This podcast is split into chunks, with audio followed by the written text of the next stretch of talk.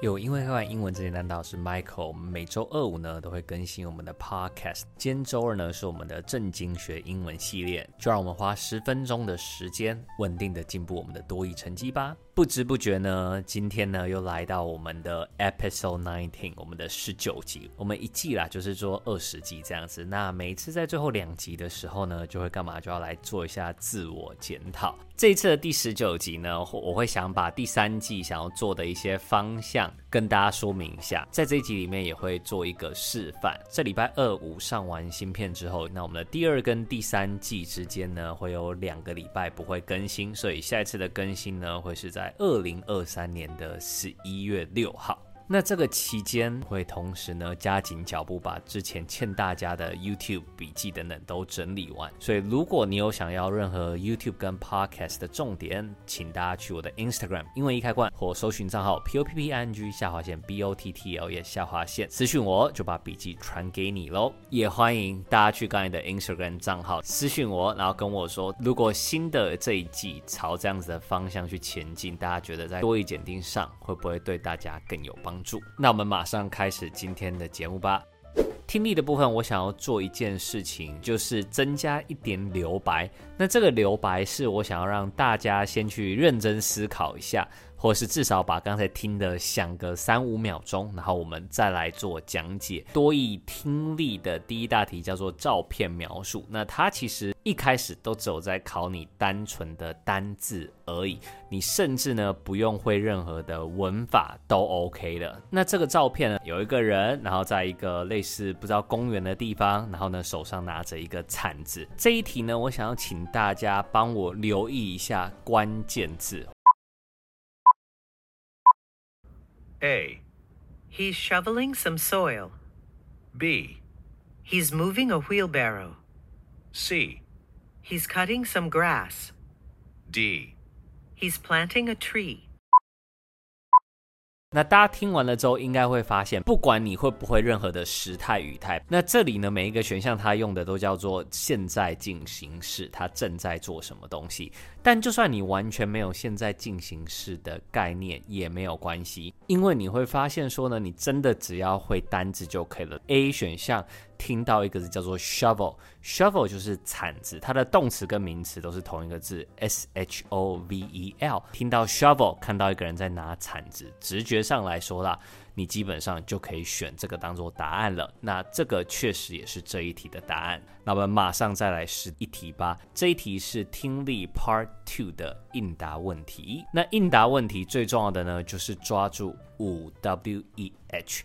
除了熟悉五 W H 的问法之外，你也要熟悉它会相应给到什么样的答案。那 where 既然是一个地点，我们最常见的就会是直接一个专有名词嘛，例如说 in Taiwan，当然也会用一些很基本的相对位置的描述，例如说 next to、under。大家就帮我听一下这几个选项有没有哪一个是用到这个这些用法的呢？Where's the new fax machine?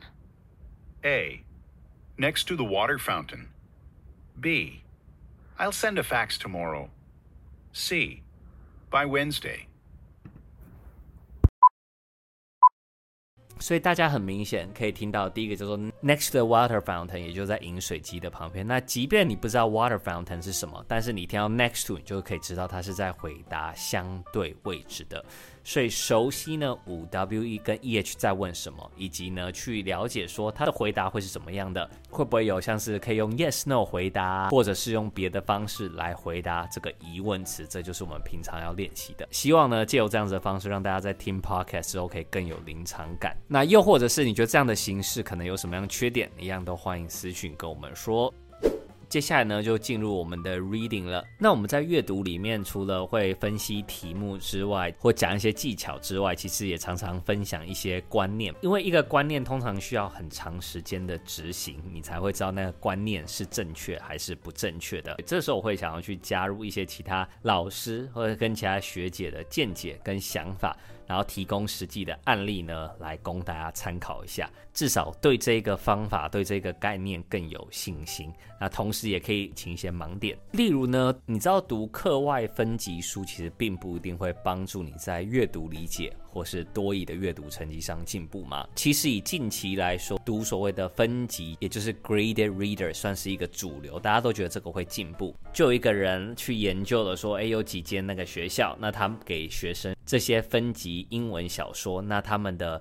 Reading 是否真的会进步？那结果呢？他们的 Reading 在几个学期上完，其实没什么大的进步。不要只看到这边就觉得说哇太好了，那我以后就不要读这些英文书了，反正一点都不会进步。我们要反过来看一下，就是他归纳出有哪一些是他们那些学生不进步的原因。或许呢，你有很认真的尝试去看这些分级小说，但是对于多益的成绩呃 reading comprehension 来说，一直都没有成绩提升。也许就可以从这边找到答案。第一个是单字量的不够，这些实验对象学生的老师们呢，他们有指出一点，也就是他们。的单字量非常非常的不足。之前呢，就有其他学者专家做过分析，就是说，如果你要真的了解一个文章，你大概要至少看得懂百分之九十到九十五的单字，你才可以理解那整段在讲什么。以我们从小到大的学习经历来说，我们可能反而教学是主打说，哎，你不用看懂什么东西，你也可以解出题目。这个或许在前面的单字文法题蛮管用的。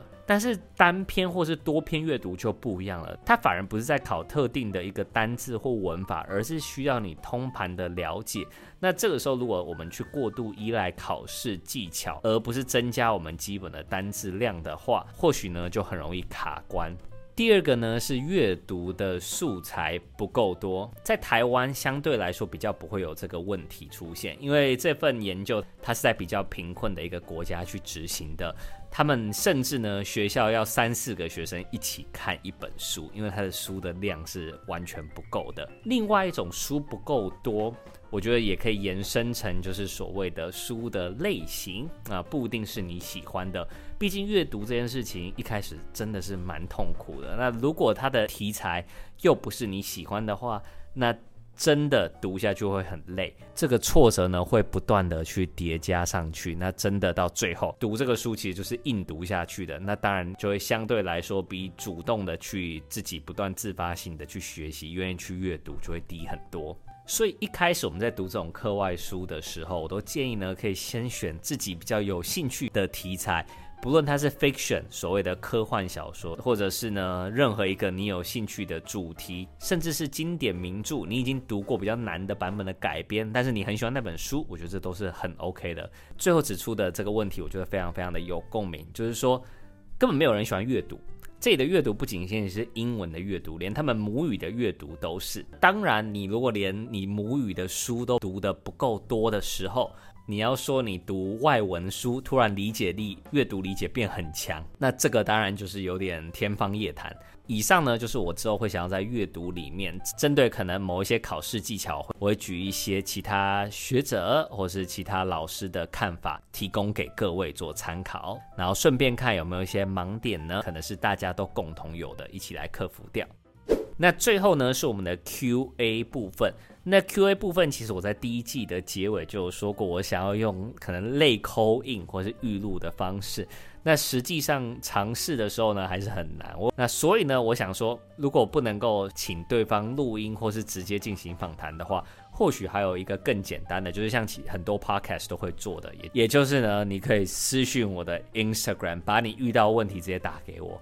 然后呢，不论是我自己念，或是我让可能什么 AI 念，或让朋友念出这个问题呢，可以往我更想要的 QA 的方向去前进的。之后如果以这种形式的话，那 QA 就不一定会百分百跟那一次的内文有关系。那但我觉得也没差，反正就是至少可以回答到一些听众有的困扰，我觉得这就很够了。以上呢，就是这一次 Season Two 第十九集，就跟大家聊聊呢，我下一季，也就是这一周二五之后，我们会休息两周，然后会在二零二三年十一月六号那一周呢，来做第三季第一、第二集的更新。那不论呢，你是想要询问 Podcast 或是 YouTube 的笔记，还是觉得说，哎，刚才这个更新的这些示范。你有一些想法想要提供的，或觉得哎呀，其实蛮不错的，在多益的学习效率上会更好，目标会更明确的话，也都欢迎私讯我们的 Instagram 英文一开罐或输入账号 p o p p i n g 下划线 b o t t l e 下划线 popping bottles 给我。喜欢我们节目的话，请帮我们按一个五星好评，也欢迎把这个系列欢迎给你正在准备多益的朋友吧。英文易开罐英文真简单，大家好，我是 Michael，我们每周二五呢都会有新的 podcast 节目，那我们就周五见啦。对，这一周我们还是会来讲电影跟歌曲哦，拜拜。